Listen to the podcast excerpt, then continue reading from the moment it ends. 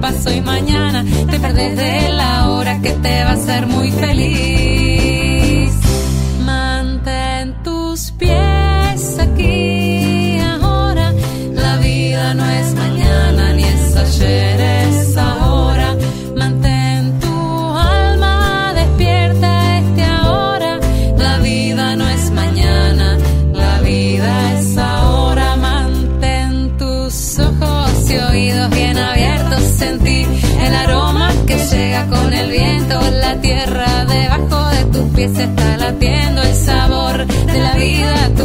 Tu alma está sintiendo.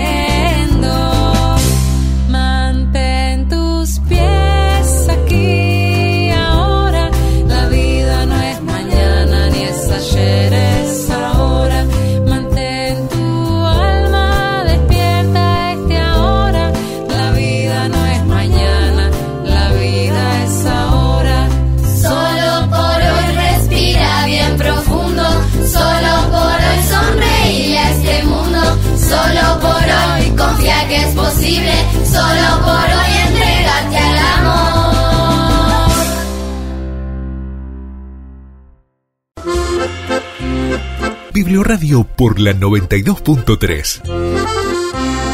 De lunes a viernes, de 17 a 18 horas, te esperamos en Biblioradio, la biblioteca de la radio 92.3. Todos los días para compartir historias, poesías, canciones y un montón de ideas interesantes que no te la podés perder.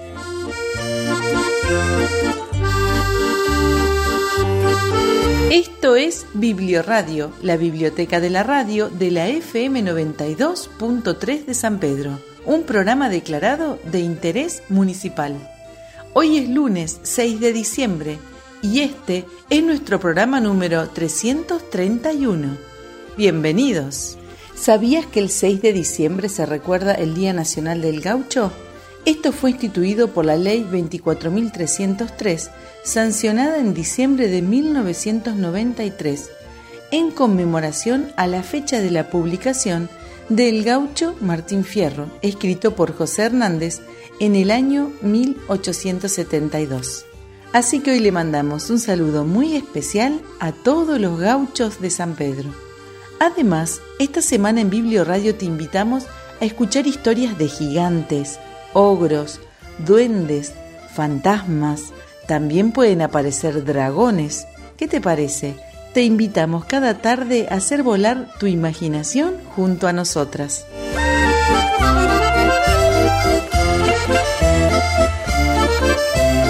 Hola, hola, ¿cómo están? Esto es Biblioradio, sí, la biblioteca de la radio de la FM 92.3. ¿Recién sintonizaste la radio? Qué suerte, porque ahora te puedes encontrar con María de Los Ángeles Peralta y conmigo, Eleonora Taurizano, para compartir una tarde llena de lecturas.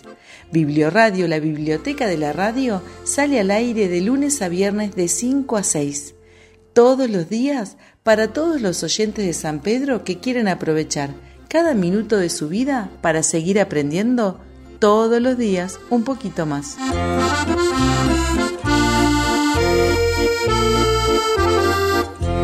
La casita de los versos es de papel y chiquita, pero allí cabe de todo lo que uno necesita. En sus siete habitaciones, con sus siete ventanitas, en una hay sueños violetas, hay en la otra sonrisas, en la tercera un gigante bien dibujado con tiza, que guarda hermosas palabras debajo de la camisa. En la cuarta habitación, un cofre con musiquitas. En la quinta, dos espejos para ver cosas bonitas. Por uno se ven los pájaros y por el otro, estrellitas. En la sexta habitación, cubre paredes y suelo un jardín de tulipanes con césped de terciopelo y escalera caracol para ir a bailar al cielo. En la séptima hay dos lunas en el fondo de un baúl. Una huele a azúcar tibia, la otra a perfume azul. Una usa hebillas de oro, la otra moños de tul. ¡Ay, qué casa primorosa, de papel y tan chiquita! Pero, ¿han visto? Cabe todo lo que uno necesita en sus siete habitaciones con sus siete ventanitas. Este poema se titula Casita de papel y es de Elsa Isabel Bornemann.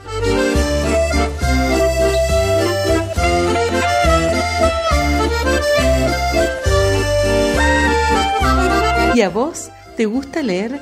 ¿Te gusta imaginar? ¿Te gustan las palabras? ¿Cuál es tu libro, tu cuento, tu autor favorito? Nos encantaría que nos cuentes. Si querés comunicarte con este programa, lo puedes hacer al 3329-535917 o a través de nuestra página de Facebook o de Instagram Biblioradio FM 92.3. ¿Empezamos? Quédate, quédate en la 92.3. No te vayas, que tenemos una tarde llena de los mejores cuentos que no te podés perder. Biblioradio por la 92.3. Les voy a leer El gigante egoísta de Oscar Wilde. Hace mucho, mucho tiempo, en una ciudad cuyo nombre no viene a cuento, los niños iban a jugar todos los días al jardín de un gigante que se había marchado de viaje.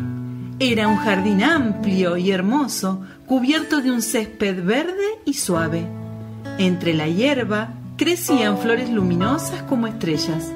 Abundaban los durazneros que en primavera cubrían con delicadas flores color rosa y nácar y al llegar el otoño se cargaban de ricos y aterciopelados frutos. ¡Qué felices que somos aquí! se decían unos a otros los niños que no paraban de jugar y reír. El gigante se había ido a la casa de su amigo el ogro para charlar un rato y se quedó allí siete años.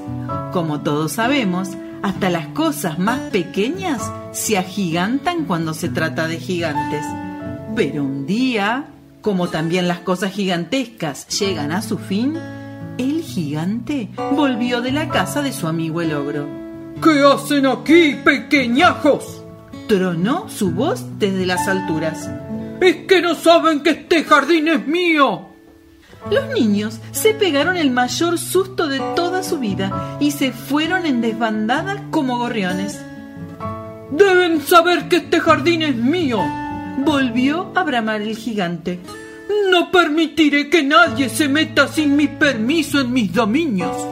De inmediato alzó un muro muy alto alrededor del jardín y en la puerta clavó un gran cartel que decía Propiedad privada, entrada prohibida. Sin duda, era un gigante egoísta.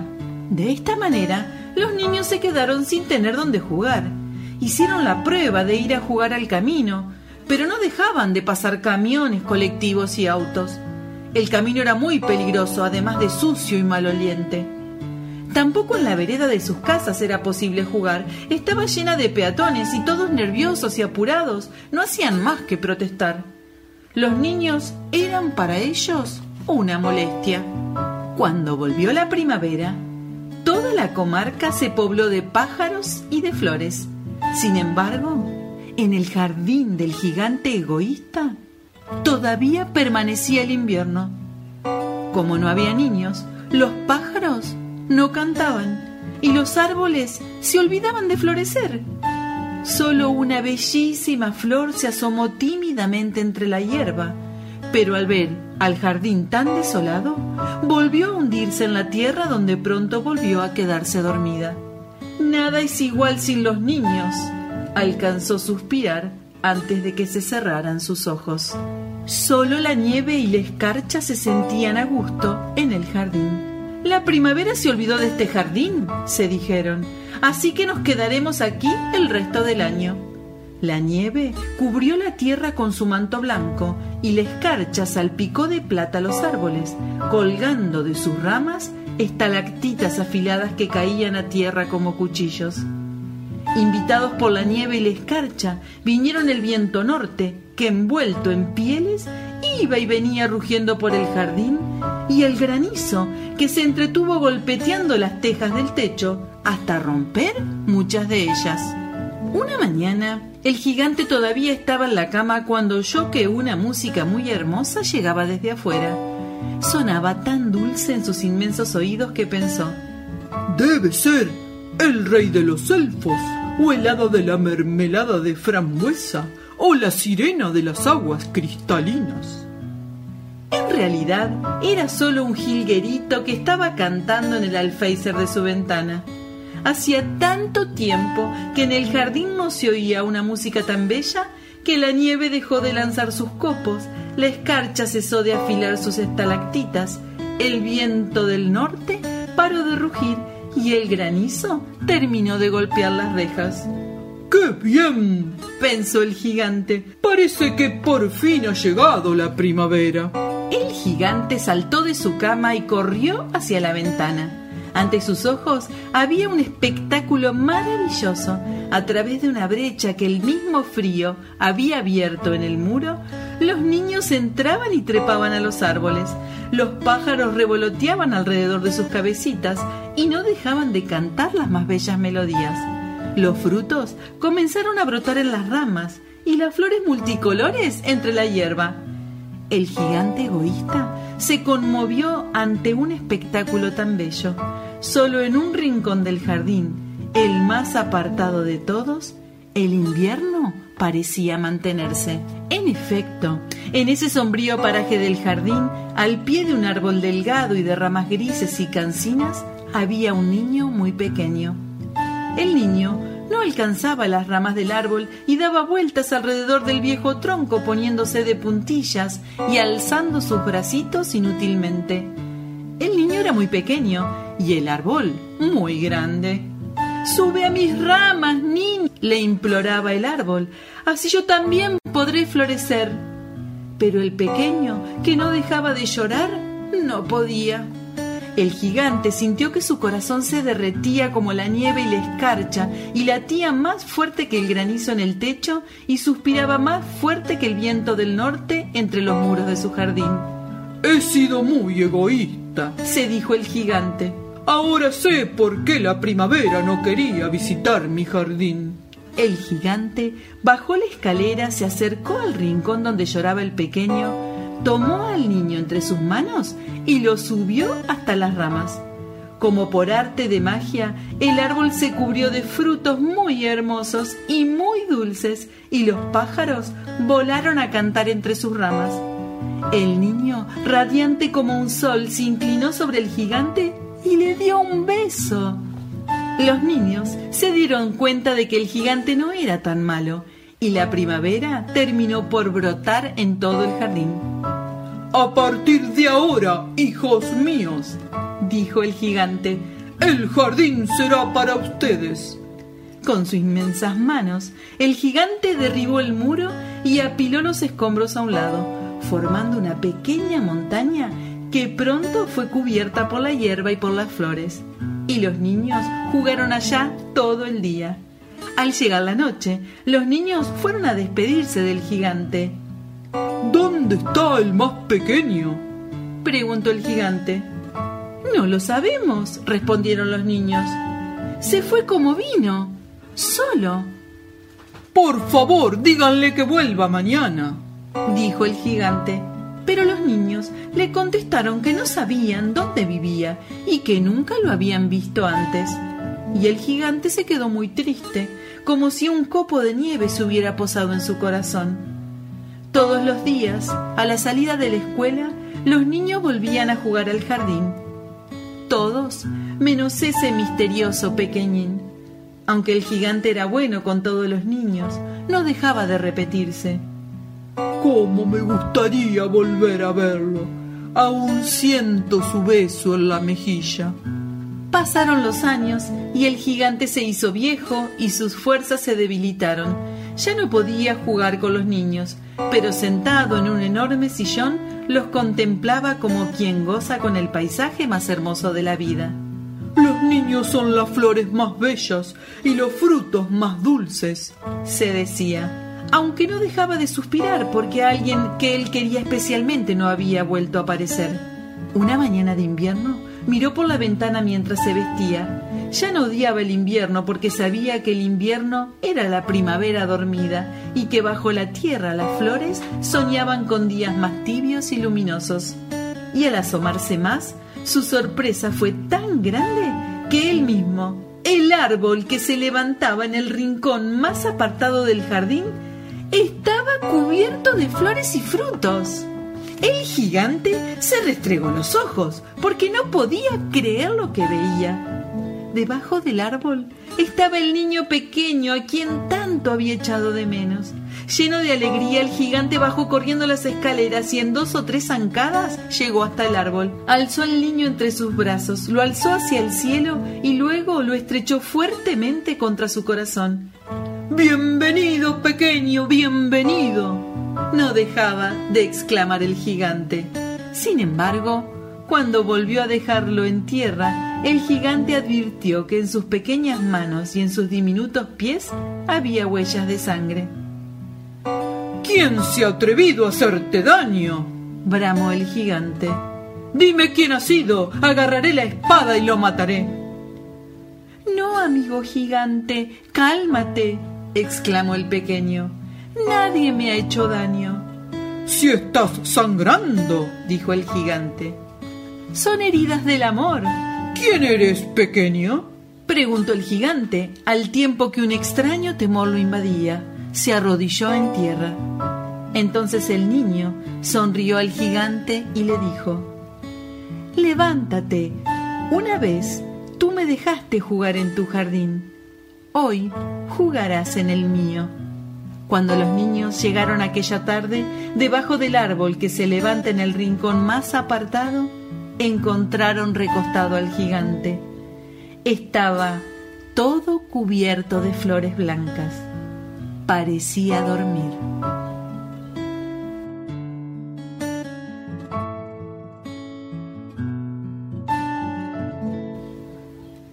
Y colorín colorado, colorado colorín, el cuento del gigante egoísta de Oscar Wilde llegó a su fin.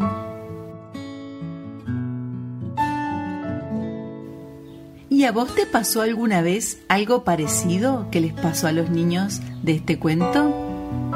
¿O quizás fuiste egoísta con algunas de tus cosas y después te diste cuenta que compartirlas era mejor? Nos encantaría que nos cuentes. Llámanos al 3329-535917 o a través de nuestra página de Facebook Biblioradio FM 92.3. De lunes a viernes, de 17 a 18 horas, te esperamos en Biblioradio, la biblioteca de la radio 92.3. Biblioradio por la 92.3.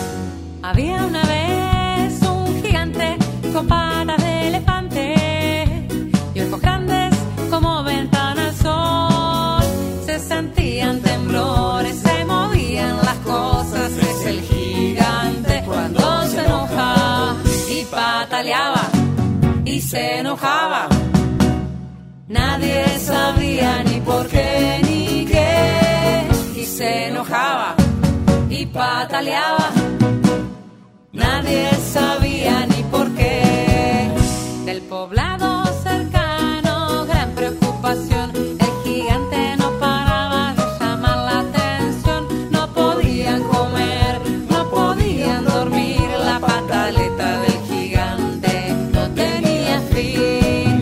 pataleaba y se enojaba. Nadie sabía ni por qué ni qué. Y se enojaba y pataleaba. Nadie sabía ni por qué. Solo los duendes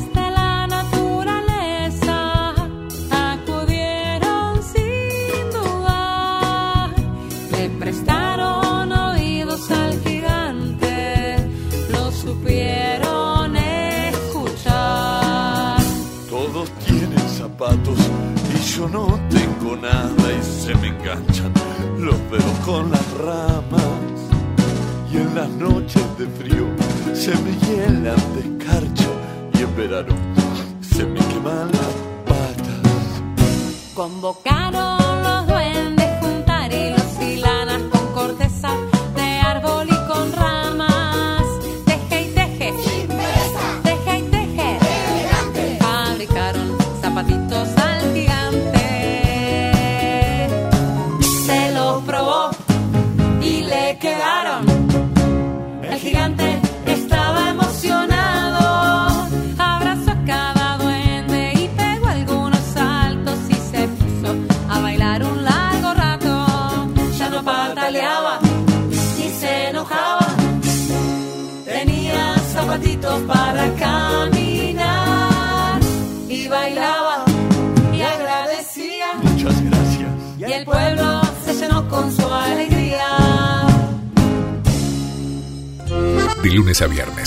17-18 horas, te esperamos en Biblioradio.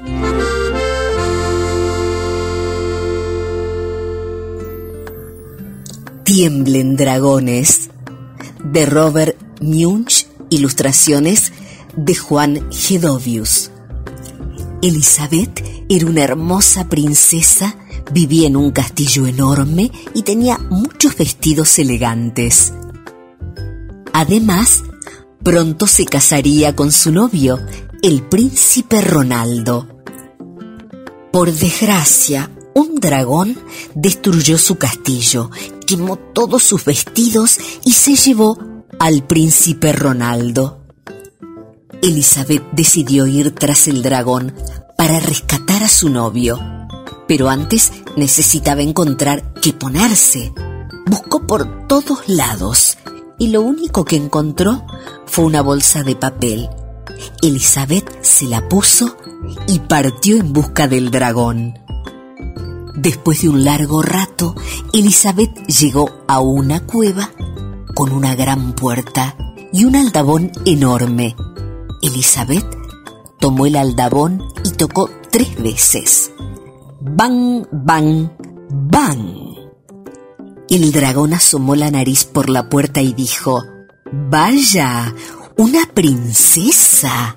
Me encanta comer princesas, pero hoy ya me comí un castillo entero.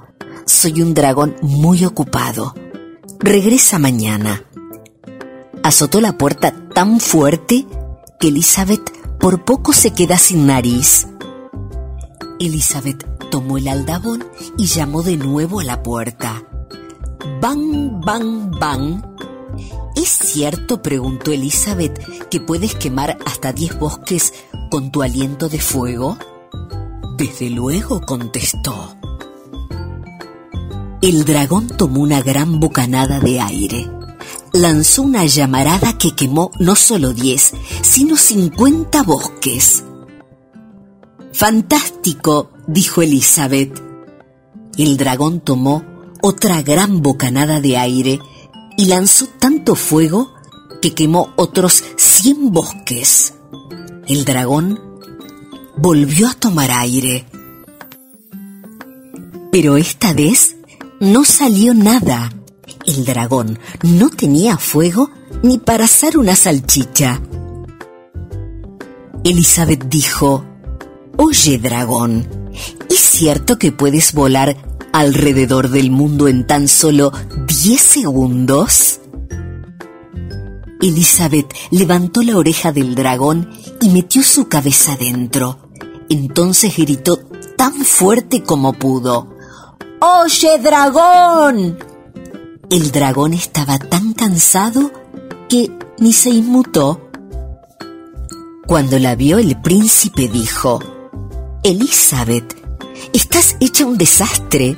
Hueles a ceniza, tu pelo es un asco y vienes vestida solo con una vieja y sucia bolsa de papel. Ni pienses que te dejaré rescatarme en esas fachas. Regresa cuando parezcas una princesa de verdad. Ronaldo respondió Elizabeth, tu ropa es muy elegante y estás muy bien peinado. Pareces un verdadero príncipe, pero en realidad eres un patán. Después de todo, Elizabeth y Ronaldo no se casaron.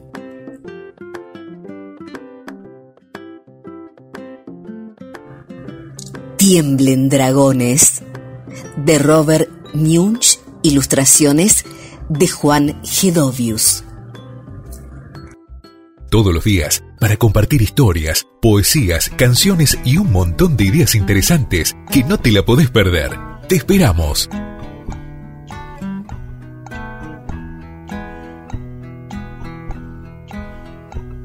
Ramón el dragón vuela por el cielo, su aliento de fuego derrite hasta el hielo.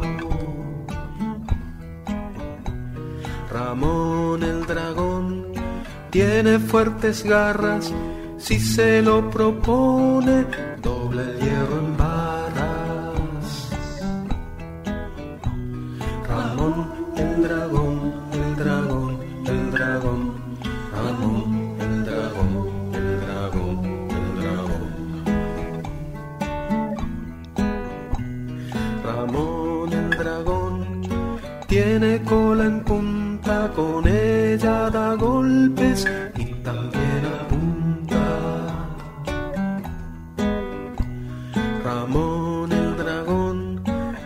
en una torre, en su pieza juega, salta, baila y corre. Ramón el dragón, el dragón, el dragón, Ramón el dragón, el dragón, el dragón. Ramón el dragón anda por la noche, bate sus dos alas a troche y a moche. Ramón el dragón sueña con dragones que son como él, dragones Ramones. Ramón el dragón, el dragón, el dragón,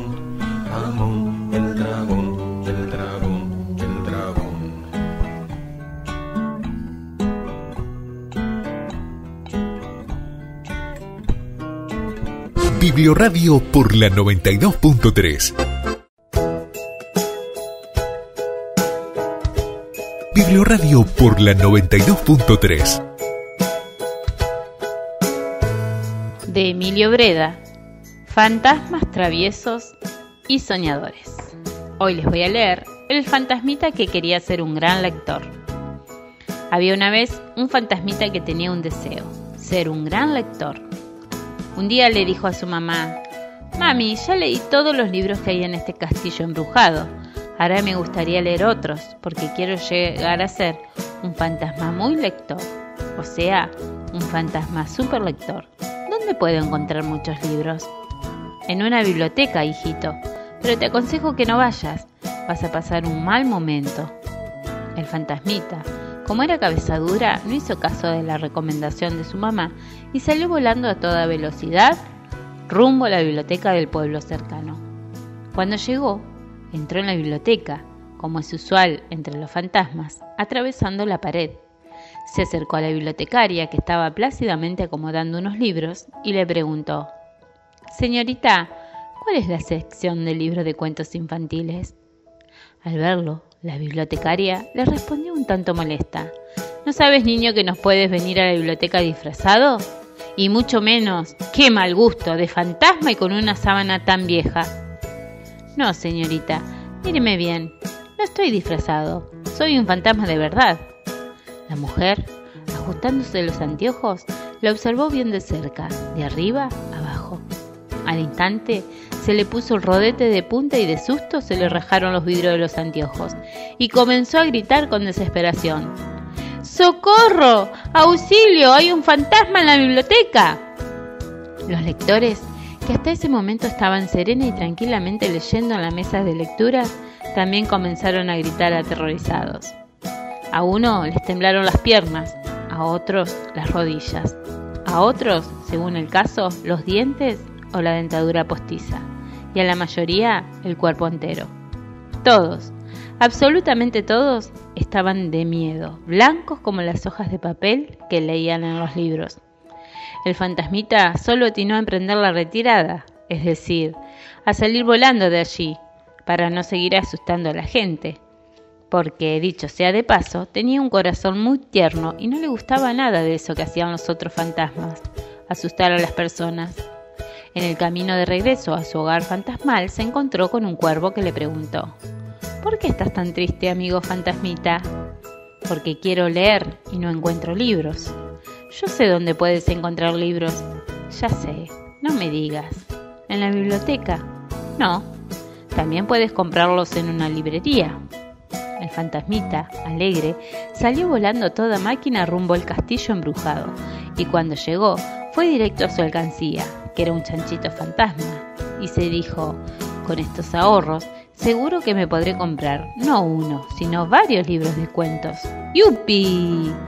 El fantasmita volvió de nuevo a la carga, es decir, volvió de nuevo a la ciudad, pero esta vez se encaminó hacia la librería. Cuando aterrizó en ella, atravesando la vidriera, el librero lo vio y no dijo ni media palabra. Simplemente se le cayeron las medias e hizo plop. O sea, se desmayó, se cayó redondo al suelo. El fantasmita salió volando una vez más, a todo vapor rumbo al castillo, triste y cabizbajo. Fue en ese preciso momento cuando en el camino de tinta de este cuento me topé con él y le dije que no estuviera triste, que yo le resolvería el problema. Y como para los escritores es muy fácil, dicho y hecho, ayer le presté la colección completa de mis libros de cuentos. El fantasmita estaba chocho con los libros y se puso más contento aún cuando le dije que sería el personaje principal de este cuento el fantasmita que quería ser un gran lector. Radio por la 92.3.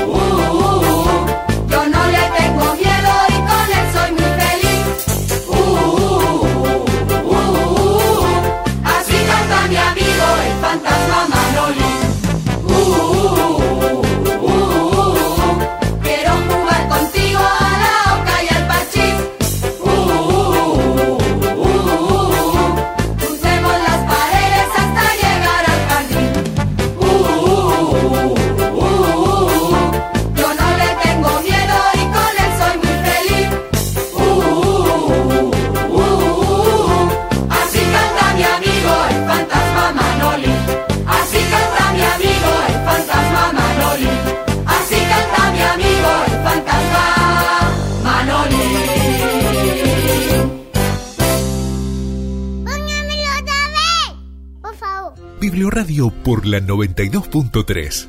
De lunes a viernes, de 17 a 18 horas, te esperamos en Biblioradio, la biblioteca de la radio 92.3.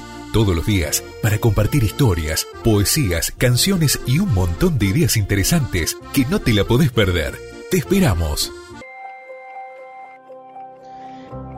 La noche en que Max se puso su traje de lobo, se dedicó a hacer macanas de una clase y de otra. Su mamá le dijo, Max, sos un monstruo. Y Max le contestó, entonces te voy a comer. Y lo mandaron a la cama sin cenar. Esa misma noche nació un bosque en la habitación de Max. Y creció. Creció hasta que había lianas colgando en el techo de las paredes y se convirtió en un mundo entero. Y apareció un océano con un barco particular para él y Max se marchó navegando a través del día y de la noche entrando y saliendo por las semanas, saltándose casi un año hasta llegar a donde viven los monstruos.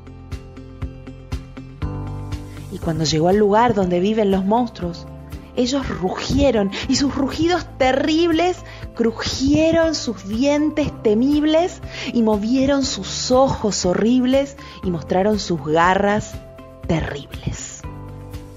Hasta que Max dijo, quietos y los amansó con un truco mágico. Ese de mirar fijamente a los ojos amarillos de todos ellos sin pestañear ni una sola vez.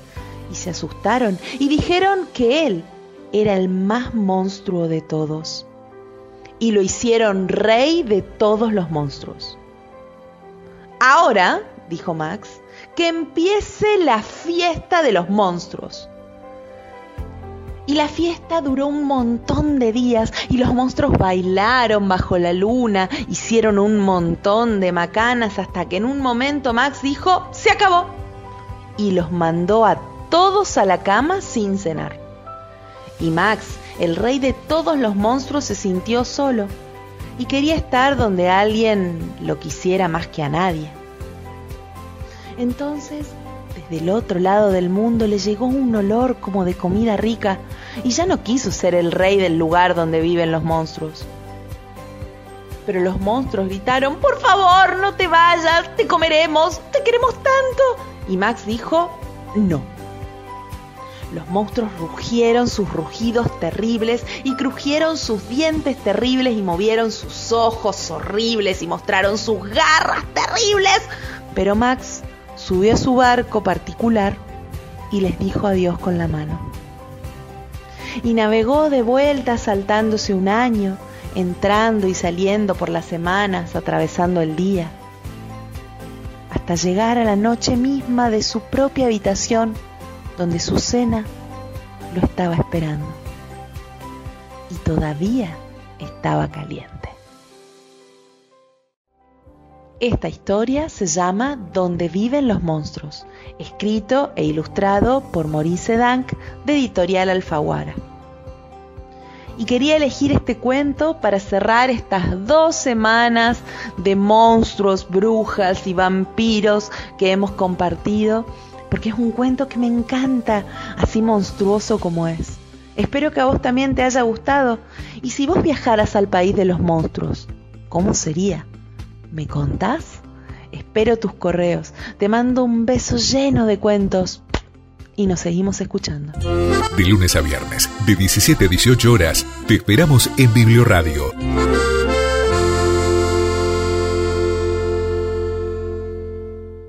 Al monstruo de la laguna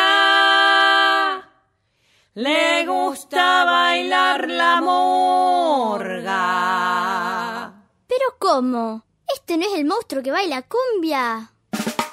Llegando el mes de febrero, la murga empezó a ensayar y el monstruo de la laguna salió a buscar un disfraz. Se puso antifaz de piojo y plumas como el chajá. ¿Qué chajá? No quiere que lo descubran mientras dure el carnaval.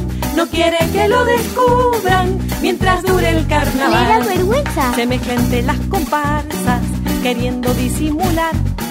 Se esconde entre los tambores, siguiendo su repicar.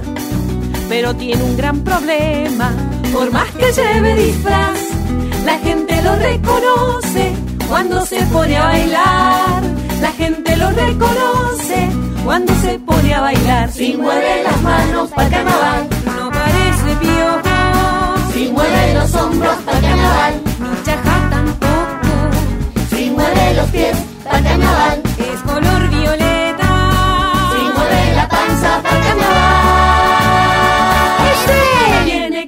cambiarse de disfraz.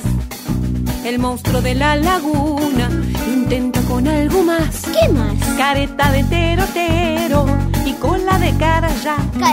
Pero tiene un gran problema. Por más que cambie el disfraz, la gente lo reconoce cuando se pone a bailar. La gente lo reconoce cuando se pone a bailar. Si mueve las manos para carnaval. Esto no es un pero. Mueve los hombros para carnaval. Cara ya no creo. Si mueve los pies para carnaval. Es color violeta. Si mueve la panza para carnaval.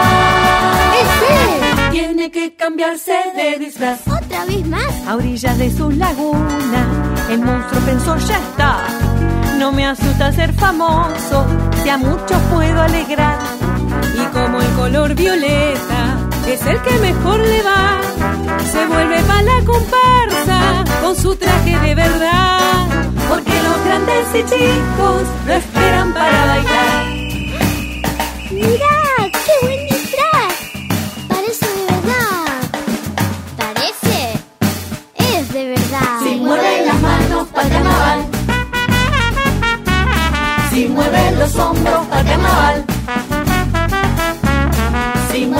Pies para carnaval. Si mueve la panza para carnaval. Si mueve las manos para carnaval. Si mueve los hombros para carnaval. Si mueve los pies para carnaval. Si mueve la panza para carnaval.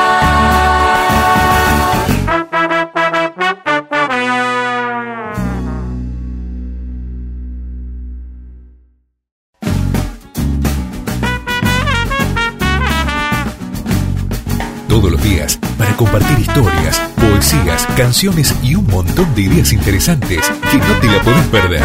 Te esperamos. ¿Qué les pareció nuestro programa de hoy? Si se emocionaron, si rieron, si se asombraron, si aprendieron. Nosotras, Eleonora y yo, desde Biblio Radio podemos decir misión cumplida.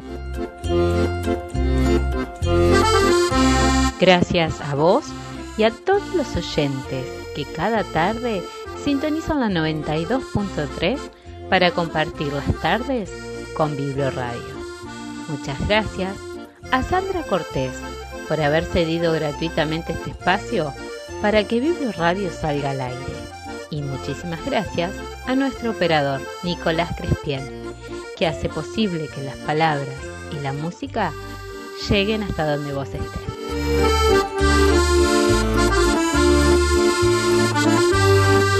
Te regalo una palabra con cinta y moño, de esas que se desatan cualquier otoño. Una palabra blanda con piel de espuma para soplarle al viento y llenar la luna. Luna de una palabra que soñadora vive cuando se duerme y muere en la aurora. Te regalo una palabra sin decir nada porque la traigo escrita en tu mirada. Una palabra enorme con nuez y ruido, de la que no se pierden cuando se han ido. Te la regalo ahora porque es urgente que alces las vistas y veas que estoy enfrente. Palabras para regalar de Silvia Schuher.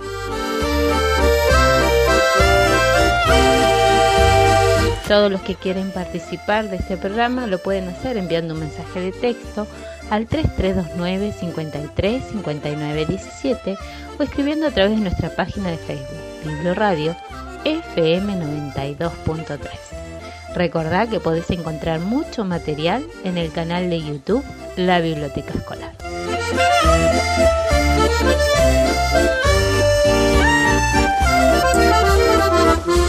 La lectura nos abre las puertas del mundo que te atrevas a imaginar. Los esperamos cada tarde, los esperamos siempre con las más hermosas historias del mundo. Chao.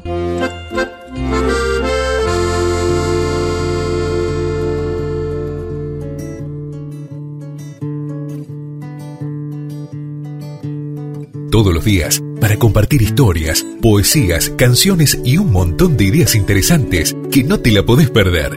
Te esperamos.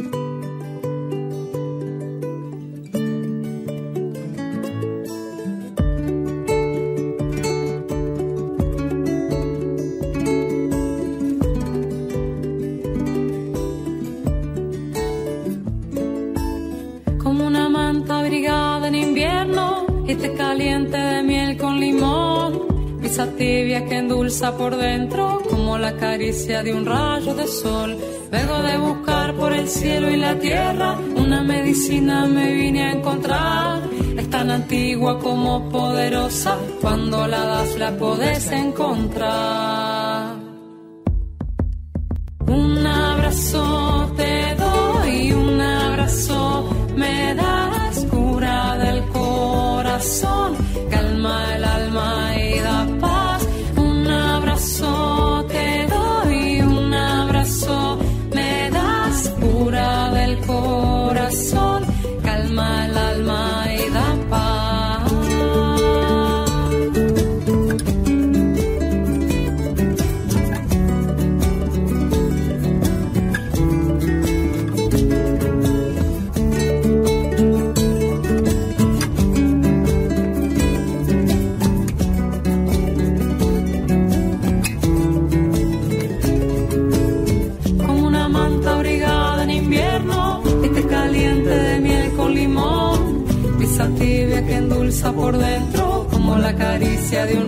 De sol.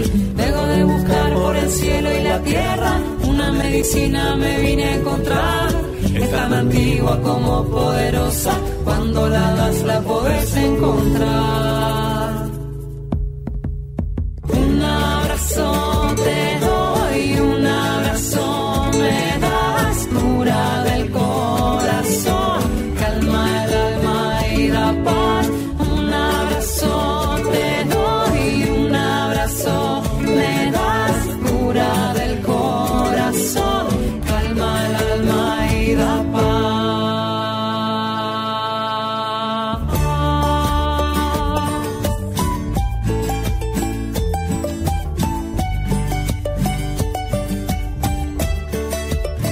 De lunes a viernes, de 17 a 18 horas, te esperamos en Biblioradio, la biblioteca de la radio 92.3.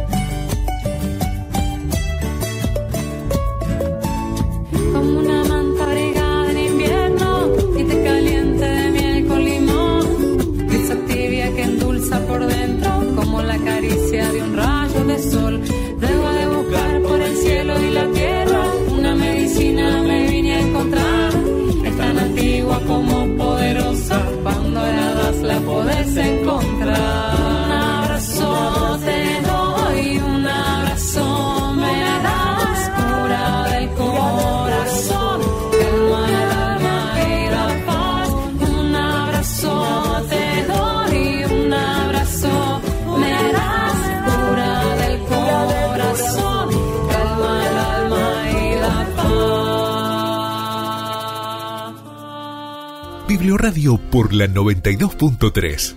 De lunes a viernes, de 17 a 18 horas, te esperamos en Biblioradio, la biblioteca de la radio 92.3. Todos los días, para compartir historias, poesías, canciones y un montón de ideas interesantes que no te la podés perder. Te esperamos.